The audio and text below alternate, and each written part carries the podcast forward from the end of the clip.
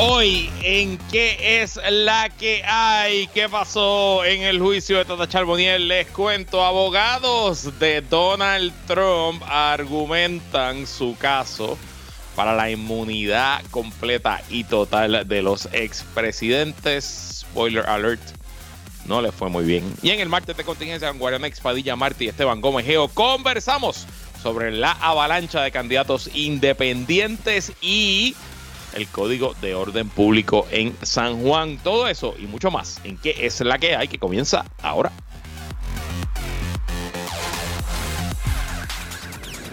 El análisis más potente y completo comienza ahora. Luis Herrero llega prendiendo fuego a los políticos y figuras que se atreven a dañar el país. Radio Isla 1320 presenta ¿Qué es la que hay? con Luis Herrero.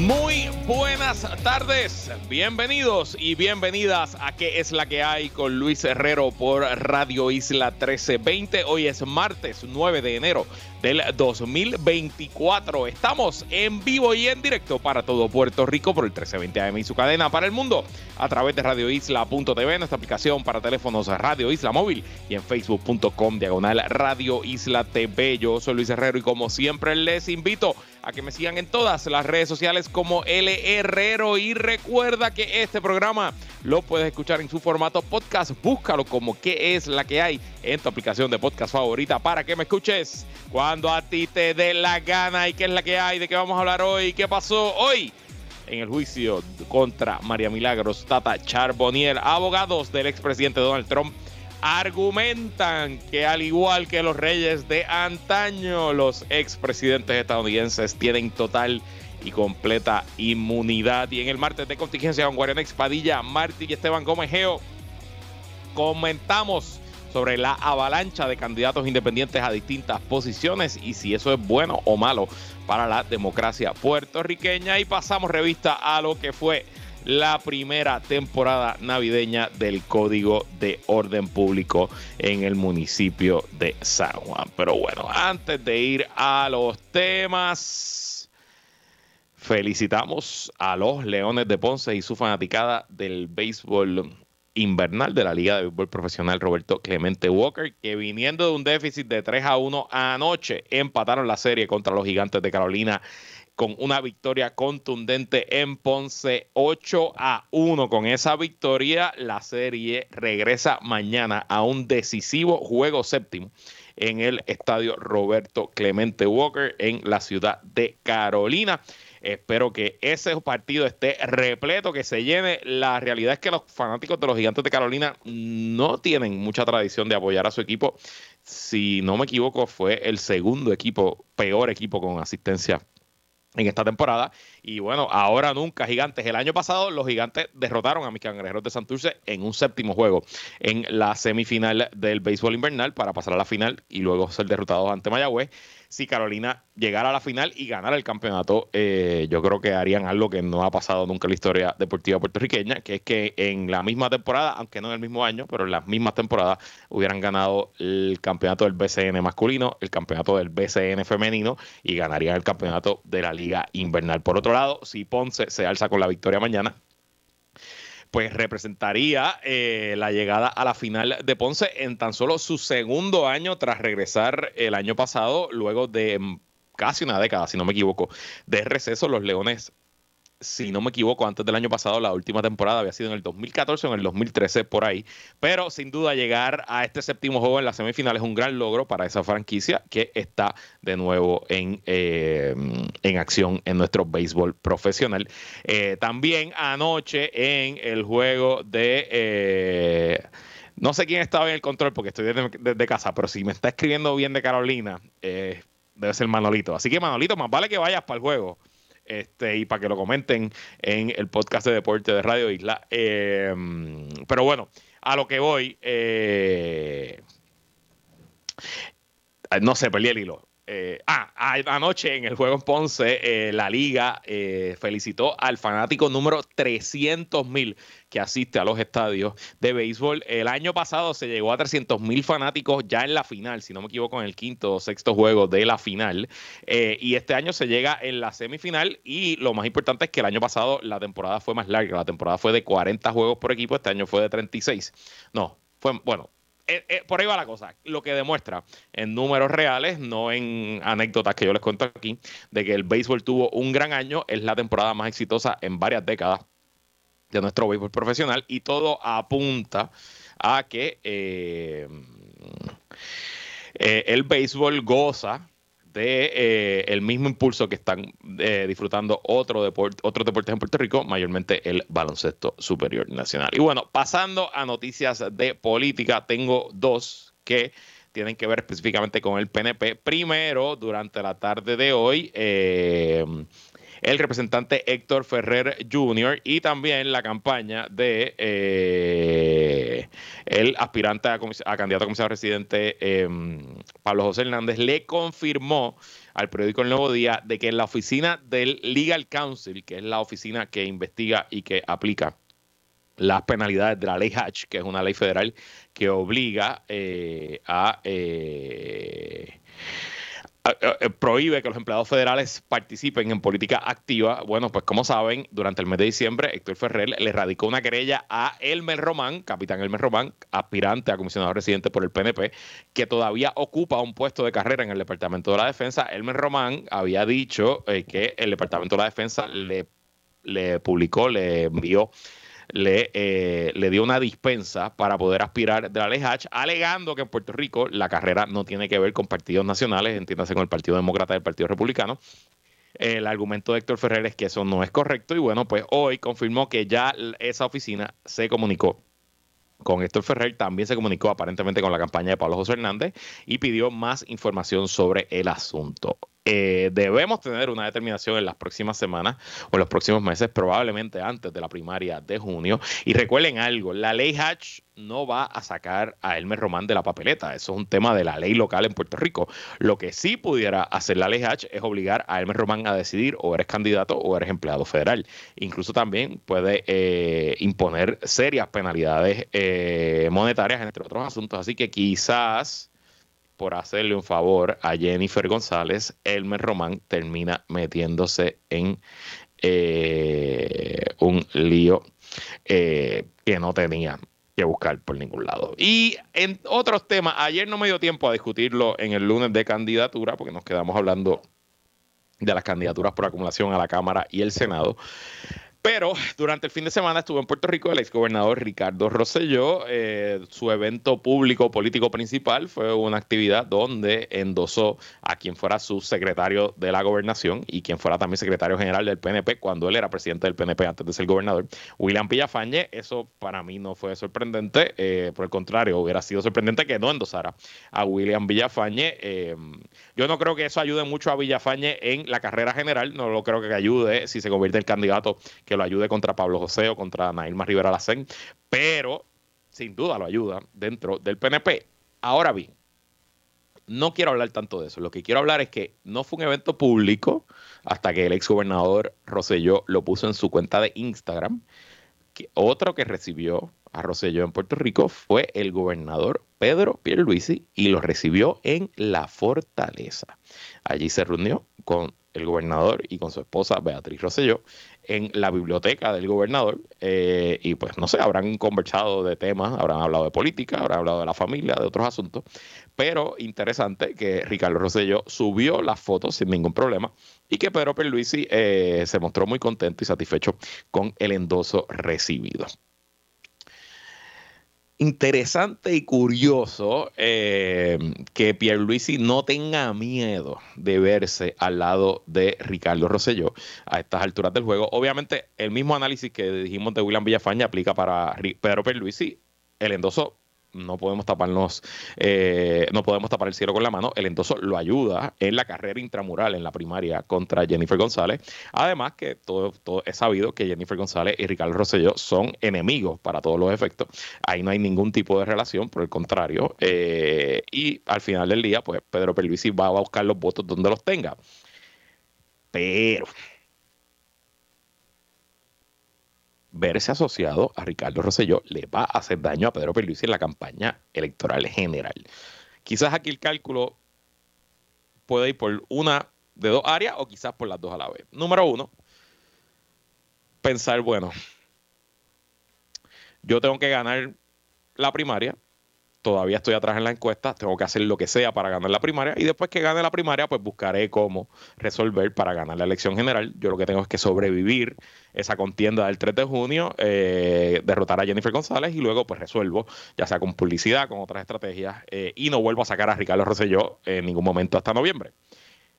Por otro lado, a lo mejor el gobernador Pedro Luis simplemente está diciendo, yo gano la primaria y luego ganó la elección única y exclusivamente con los PNP y con los estadistas. Poco me importan los votantes independientes, poco me importan los no afiliados, poco me importan los electores que simpatizan con el PPD, que simpatizan con la alianza. Eh, yo solamente quiero a los míos. Y si ese es el cálculo, pues yo puedo entender por qué tener a Ricardo Rosello. En otra estación, en la colega WIAC 740, en el programa de mi socio del podcast eh, Puestos para el Problema, el programa de Jonathan Lebrón, Edwin Mundo le dijo a Jonathan que nos tenemos que ir acostumbrando a ver a Ricardo Rosselló en la calle, que lo veremos haciendo campaña. Así que bueno, otra cosa más que le añade eh, incertidumbre y muchos factores para analizar a esta contienda del 2024, que apenas en el día 9 del año ya proyecta ser la más interesante quizás en nuestra vida.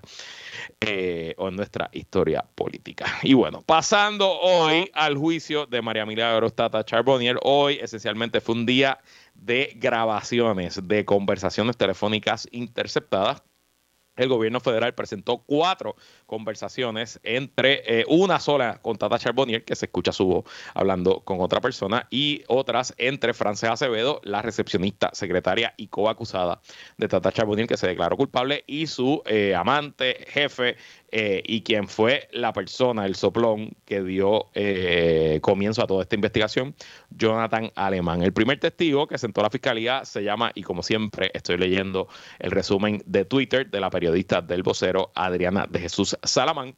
Eh, el primer testigo fue Miguel Rodríguez Luciano, agente especial de la División de Corrupción Pública del FBI.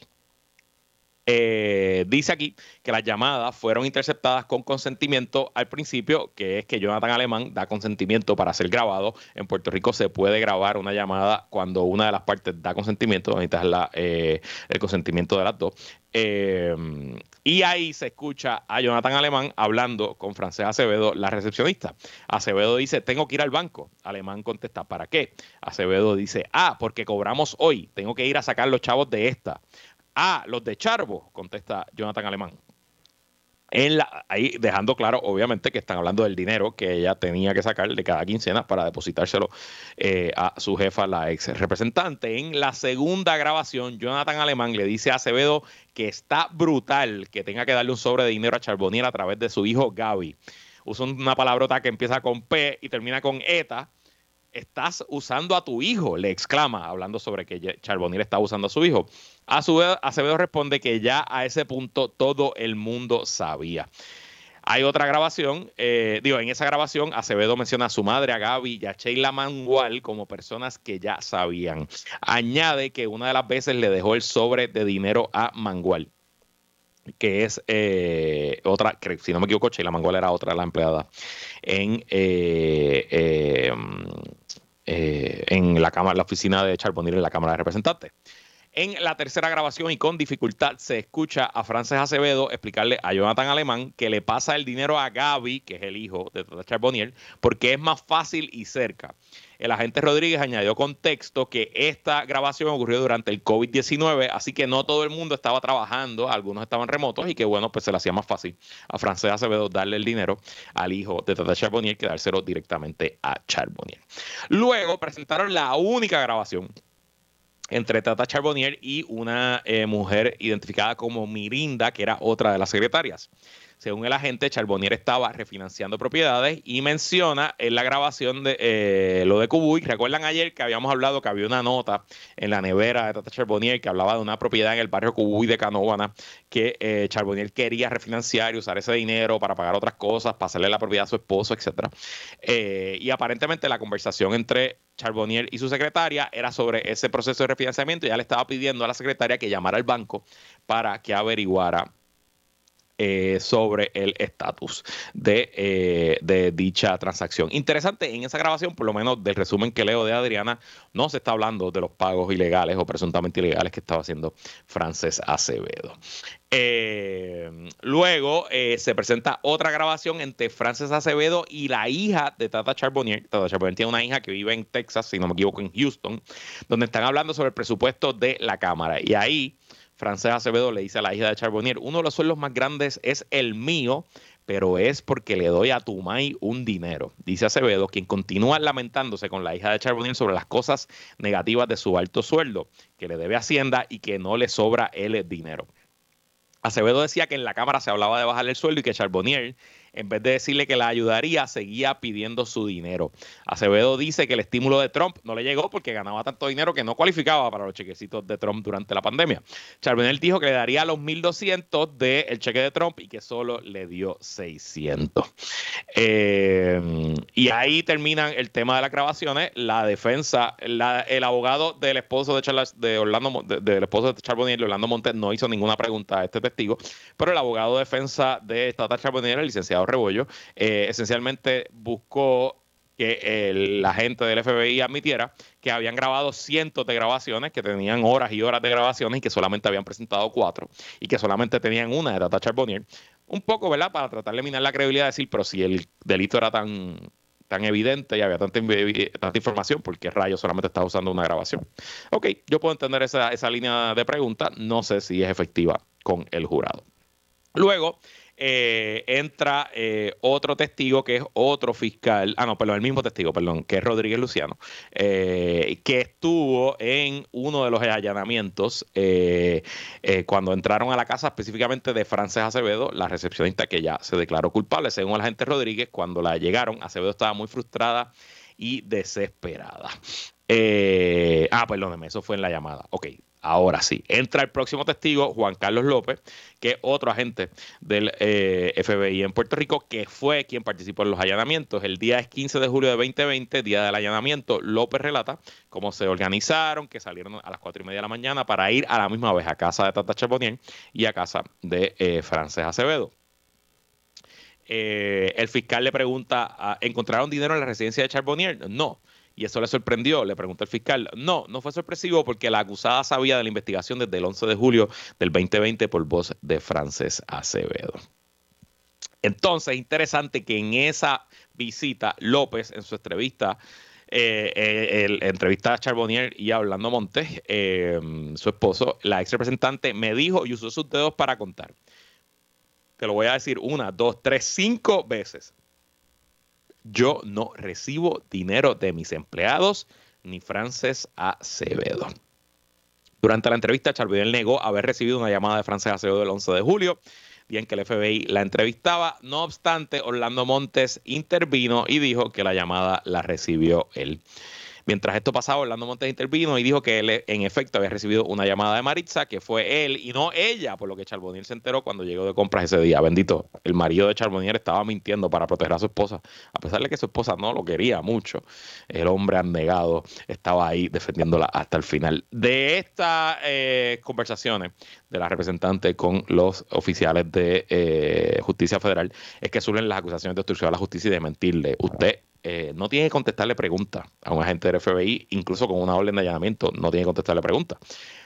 Y eso no es delito. Pero si usted le miente a un agente del FBI, eso sí es un delito.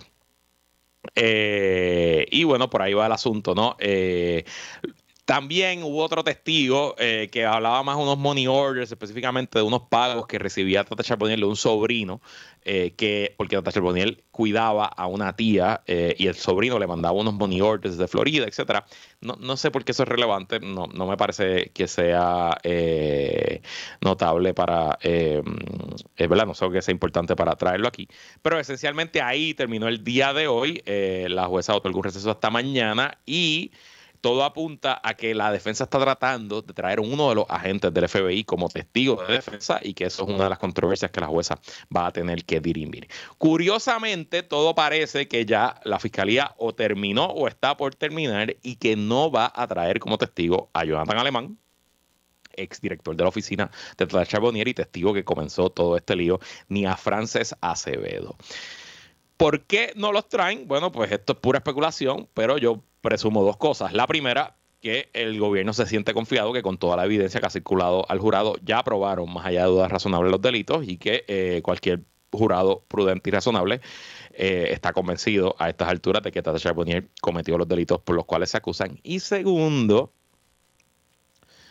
porque de lo que hemos visto, tanto Jonathan Alemán como Francés Acevedo no creo que fueran los mejores testigos, eh, sobre todo a enfrentarse a un contrainterrogatorio de los abogados de defensa por la relación extramarital, por la manera en que se comportaban, por la manera en que actuaban, etcétera. Y quién sabe si un abogado eh, de defensa hábil, como son los dos abogados de defensa en este caso, el licenciado Rebollo y la licenciada Gil, pudiera cambiar eh, la opinión del jurado haciéndole un contrainterrogatorio que hiciera lucir muy mal o lucir como persona eh, desagradable a esos potenciales dos testigos. Así que veremos, sigo bastante convencido que este caso se termina esta semana y que tendremos un predicto quizás el viernes o temprano la próxima semana. Y quedándonos en tribunales federales, pero pasando al Tribunal de Apelaciones para Washington, D.C., el tribunal de apelaciones más importante de los Estados Unidos. Hoy se vieron los argumentos orales de una moción de desestimación que presentó el expresidente Donald Trump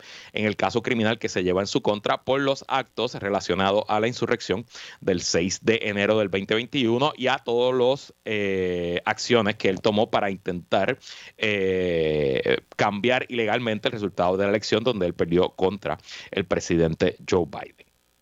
Esencialmente, y hemos hablado de esto aquí antes, pero a modo de resumen, no tengo mucho tiempo antes de la pausa, Donald Trump y sus abogados están alegando que los expresidentes en Estados Unidos son inmunes total y completamente a cualquier tipo de eh, acusación criminal, a menos que sean residenciados por dicha acusación. O sea, que si usted no residencia a un presidente por cometer un delito cuando es presidente, usted no lo puede acusar después criminalmente.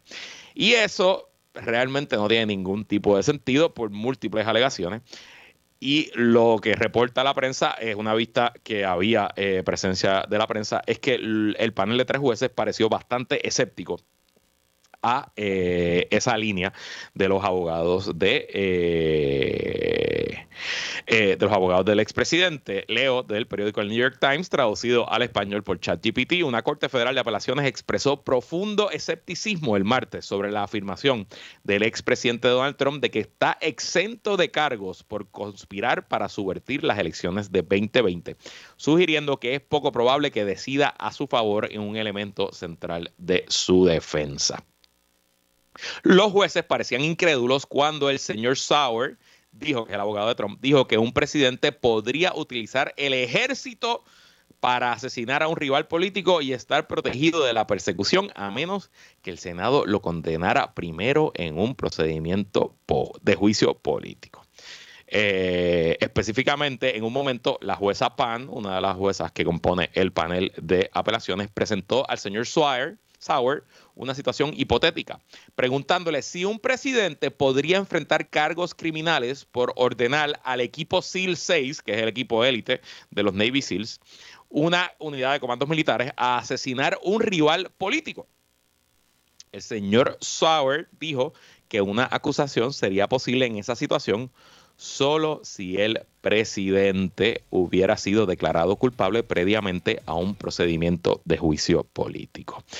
Cuando el señor Pierce se dirigió al tribunal, se centró en ese ejemplo. Pierce, el fiscal, eh, advirtió sobre un futuro extraordinariamente aterrador si un presidente pudiera ordenar al ejército asesinar a un rival y luego evadir la responsabilidad penal simplemente renunciando antes de ser sometido a juicio político o evitando de alguna manera una condena en el Senado. Es que imagínense ustedes, imagínense ustedes que el presidente comete un delito, sabe que lo cometió, echó para adelante y simplemente controla el Senado como Donald Trump controla su Senado, no aparecen los 60 votos y se queda ahí. O peor aún, como dice el fiscal en su ejemplo, que el presidente luego de cometer el delito renuncia, como sabe que nadie lo puede meter preso, porque según esos argumentos él es inmune a menos que lo residencien y que lo encuentre culpable en el Senado. Eh, y bueno, pues francamente, este argumento para mí no tiene ni pies ni cabeza. Creo que tiene cero posibilidad. Estoy seguro que el circuito de apelaciones le va a decidir en contra. Y me parece que cuando él apela al Supremo, el Supremo ni siquiera va a eh, ni siquiera va a aceptar ver la apelación. Creo que el Supremo no va a emitir el cerciorari y el caso se quedará ahí. Pero recuerden que Trump no necesariamente está buscando que le den la razón con este argumento. Lo que Trump está buscando es que se siga atrasando el juicio, que todavía está calendarizado para empezar el 8 de marzo y que no puede comenzar hasta que se eh, atienda este asunto.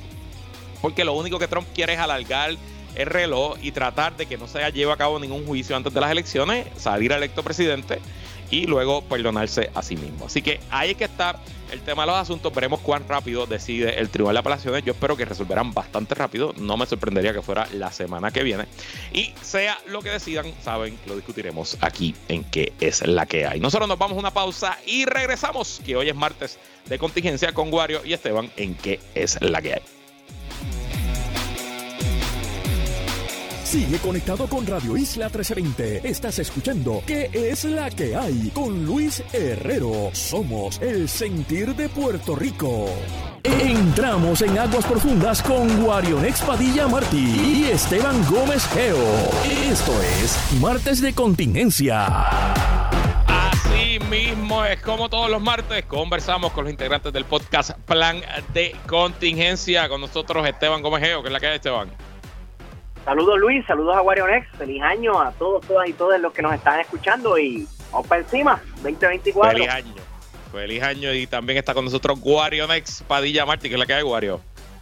Que es la que hay, Herrero, saludos Esteban y saludos a todas las personas que nos están sintonizando por Radio Isla. Feliz año y salud y república.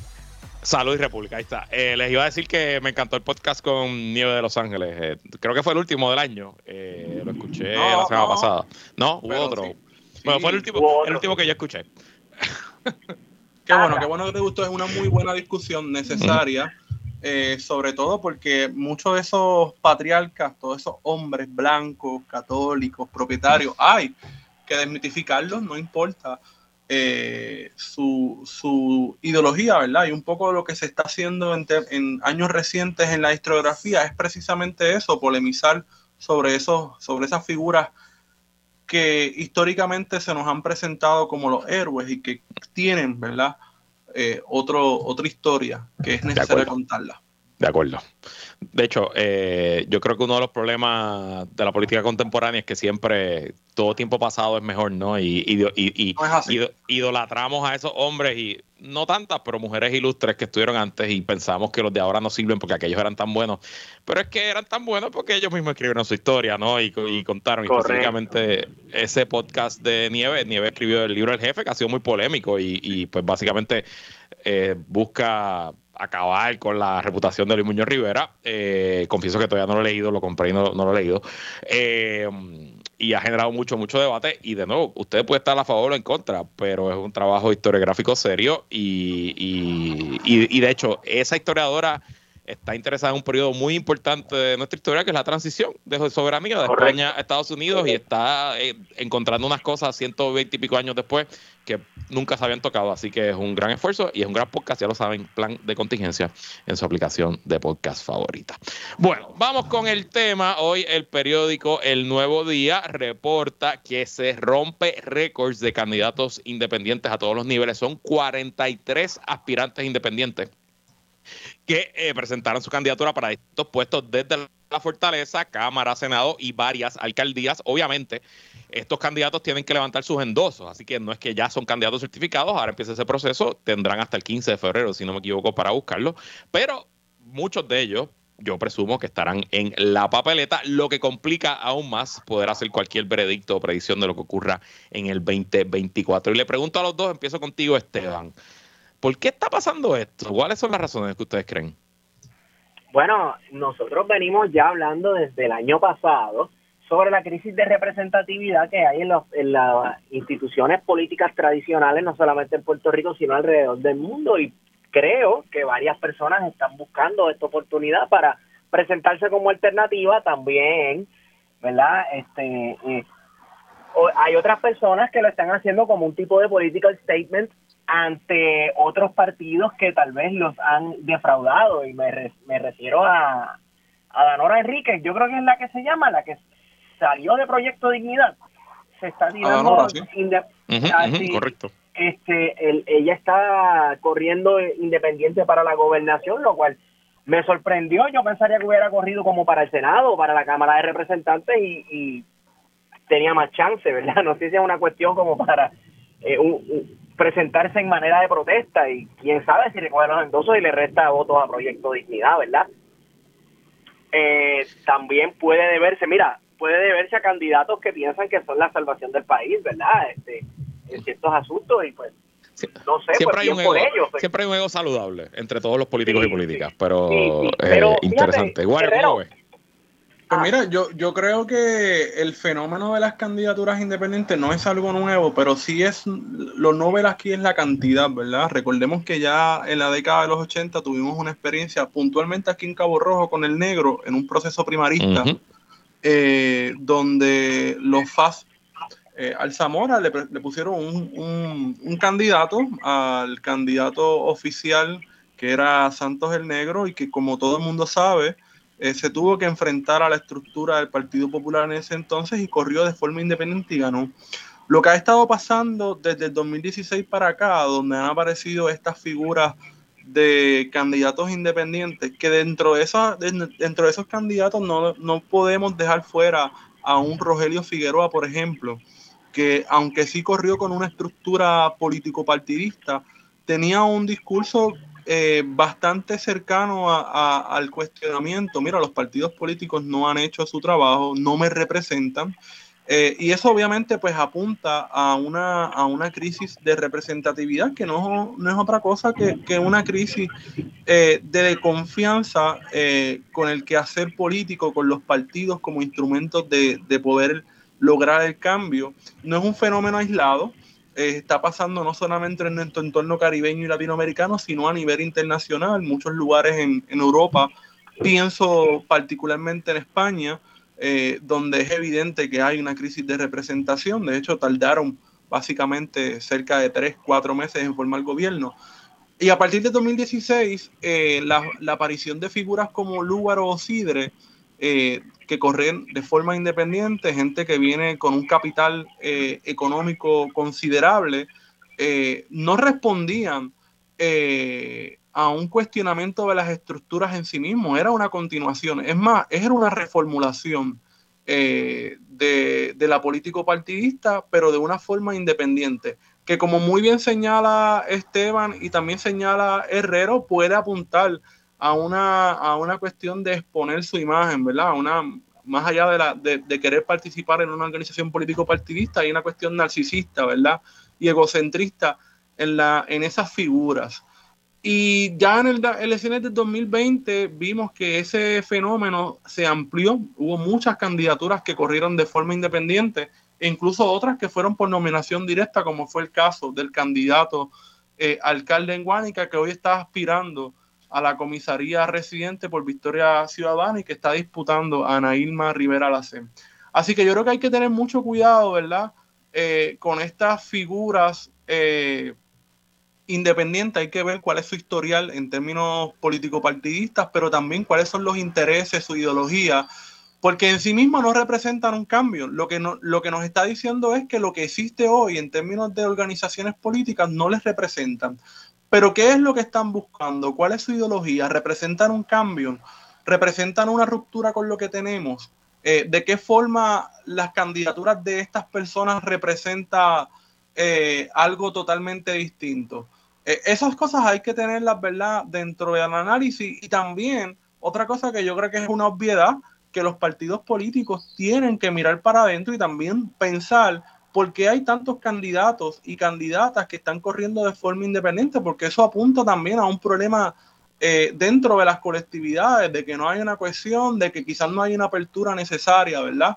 Porque a veces se habla de filtros, de que los partidos tienen unos filtros, lo vimos con el caso, por ejemplo, de Atalanta, no vale la pena ni siquiera mencionar su nombre, pero que tiene unas aspiraciones para, tenía unas aspiraciones para correr al distrito senatorial de Bayamón y afortunadamente pues la maquinaria del partido lo paró en seco pero muchas veces esa, esa, esos pesos y contrapesos que existen en los partidos son eh, oportunistas, ¿verdad? Y responden a, cosas coyunturales o a intereses particulares de algunas personas y no son tan reales porque hemos visto candidatos y candidatas que en el argot popular están al garete y están presentes en las papeletas e incluso han salido electos, ¿verdad? Así que ese filtro lo podemos cuestionar. Pero lo cierto es que esas candidaturas eh, que están corriendo independientes sí es importante mirarlas, pero no necesariamente representan, ¿verdad? Un cambio. Ahora, hay que ver cada una de esas candidaturas, una por una, ¿verdad? Sentarse, analizar cuál es su historial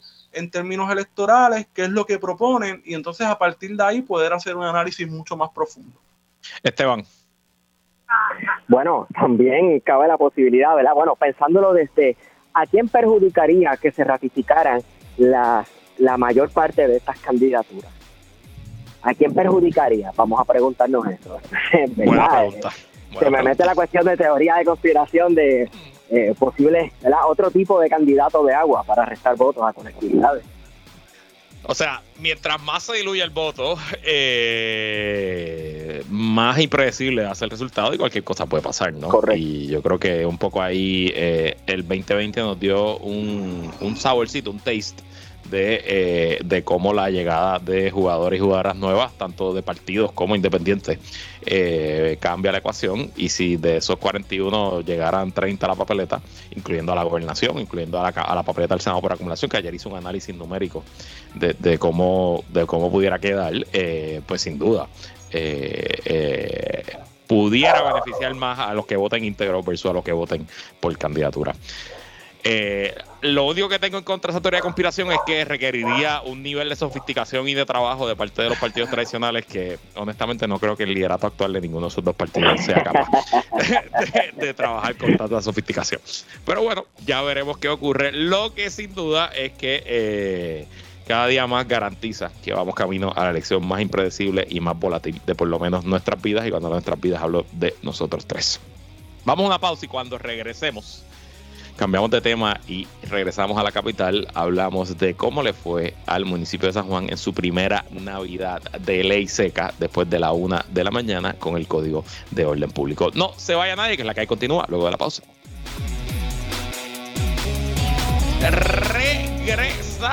Y seguimos conversando como todos los martes con Esteban Gomejeo y Guarionex Padilla Martí en el martes de contingencia. Bueno, se acabó la Navidad, aunque estamos en octavita y faltan las fiestas de la calle, pero las festividades principales terminaron y hoy en la portada de negocios del periódico El Nuevo Día eh, entrevistan a varios comerciantes, dueños de restaurantes, barras, específicamente la zona turística de San Juan, el viejo San Juan y eh, la placita de Santurce, sobre impacto del Código de Orden Públicas y algunos de los entrevistados dijeron que las ventas en sus establecimientos bajaron en 50%. Obviamente yo no tengo los datos, ellos no los presentan, así que eh, veremos, eh, veremos que, eh, cómo, cómo termina el asunto, pero... ¿Qué ustedes creen? ¿Cuál es la evaluación del Código de Orden Público en esta primera Navidad bajo ese régimen? Esteban. Bueno, lo poco que he visto, ¿verdad? Porque ustedes saben que yo soy manatieño de corazón, por artimañas del enemigo, pues vivo en San Juan. Pero lo que he visto es este un desazón, una insatisfacción con el código del orden público. E incluso gente lo ha descrito como más bien un toque de queda. O sea, está siendo reforzado, enforced, como dirían en Castilla, como si fuera un toque de queda. O sea que sí he visto protestas también de comerciantes. Y yo a mí no me sorprende que haya pérdidas, porque es que los negocios están abiertos menos horas y mucho más en una ciudad donde el turismo pues depende en muchas veces de estos lugares que incluso se anuncian alrededor del mundo como las barras más brutales, etcétera, y cortan las horas de operaciones y pues inevitable, inevitablemente se pierde dinero. Wario. Mira, yo creo que evidentemente la, el Código de Orden Público en San Juan ha tenido unas afectaciones significativas en la economía. No hay ni siquiera que, que, hacer un estudio porque es evidente.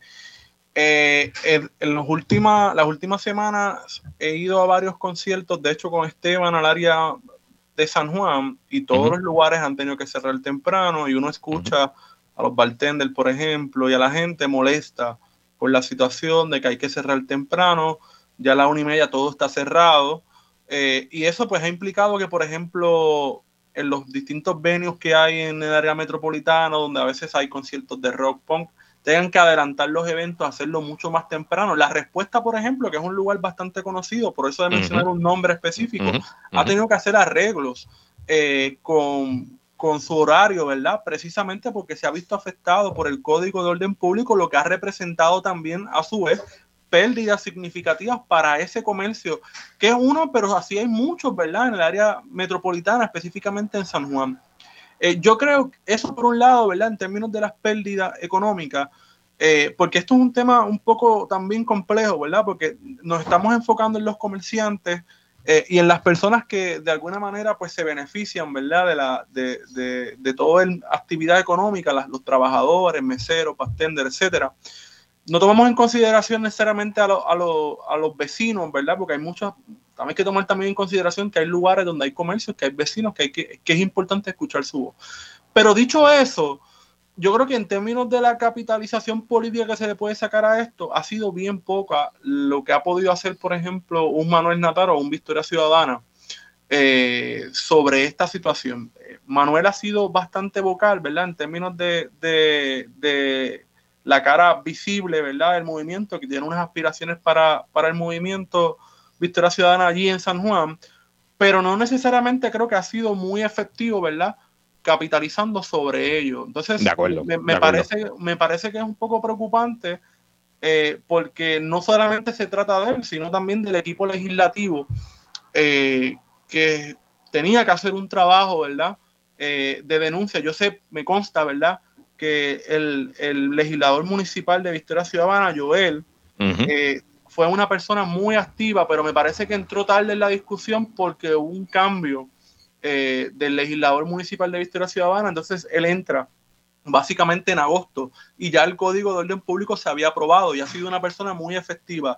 Y en el caso incluso de Manuel Calderón Cerame también fue una voz, ¿verdad?, activa eh, sobre, sobre ello. Pero creo que ninguno de los dos, tanto Victoria Ciudadana como el Partido Popular, supieron capitalizar sobre ese asunto muy puntual que es el código de orden público, ¿verdad? Y eso yo creo que representa un problema porque para la mayoría de la gente que no vive en áreas comerciales o que está ajena, pues el código de orden público le es indiferente. El código de orden público existe en gran parte de los municipios y es una forma de controlar. Y eso lo podemos, ¿verdad?, polemizar, que se trajo la, a principios del 2000 con la administración de Sila María Calderón y se hizo extensivo a muchos municipios de Puerto Rico eh, como una forma de, control social eh, en el espacio público.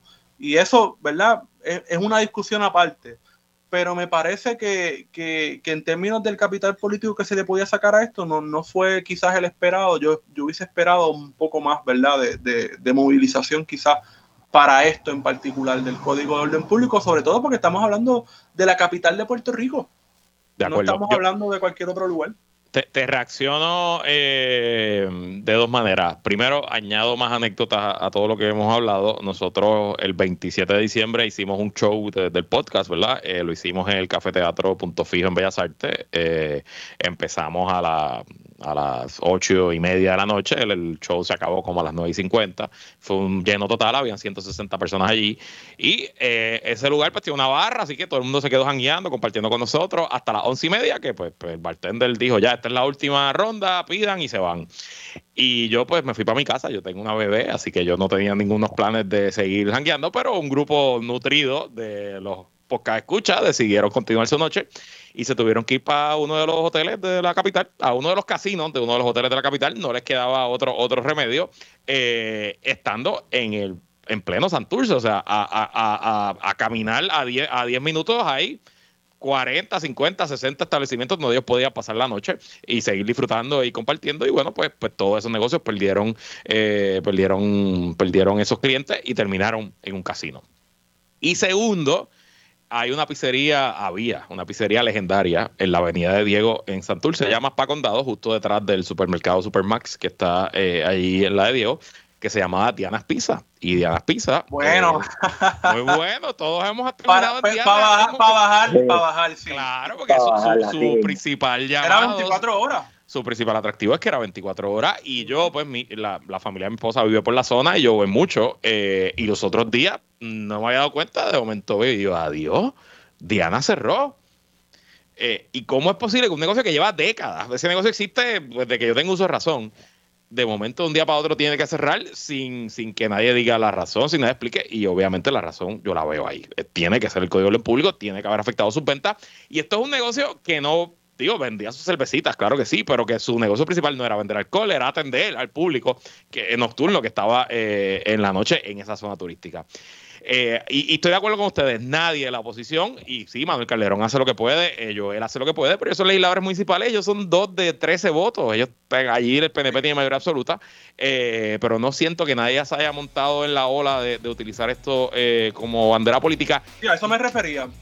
Y creo que la razón es porque si hiciéramos una encuesta en todos los residentes de San Juan, y pensando que San Juan es una población mayor, al igual que el, que el resto del país, yo creo que el código encuesta bien y que los comerciantes están pues siendo víctimas de eh, un alcalde que probablemente hizo una encuesta el año pasado y vio que el crimen es la principal preocupación de la ciudad de San Juan y buscó una solución eh, que no está diseñada para manejar el crimen, que simplemente es matar una mosca con una bazuca eh, y cerrar todos los negocios de San Juan y poner una, una ley, eh, ley de queda. Por eso es, un tema complejo, porque los residentes, ¿verdad? Hay que, hay que ver cuál es la opinión, ¿verdad? Eh, sobre todo de las comunidades que están cercanas a lugares de comercio. Yo creo que es algo que, que hay que tomar en consideración. Pongo de ejemplo el caso de Boquerón, donde en Cabo Rojo ha sido uno de los reclamos principales de los residentes de esa área y eso, eh, según lo que uno escucha de los residentes, aunque yo no necesariamente esté de acuerdo con el Código de Orden Público, es que eso ha traído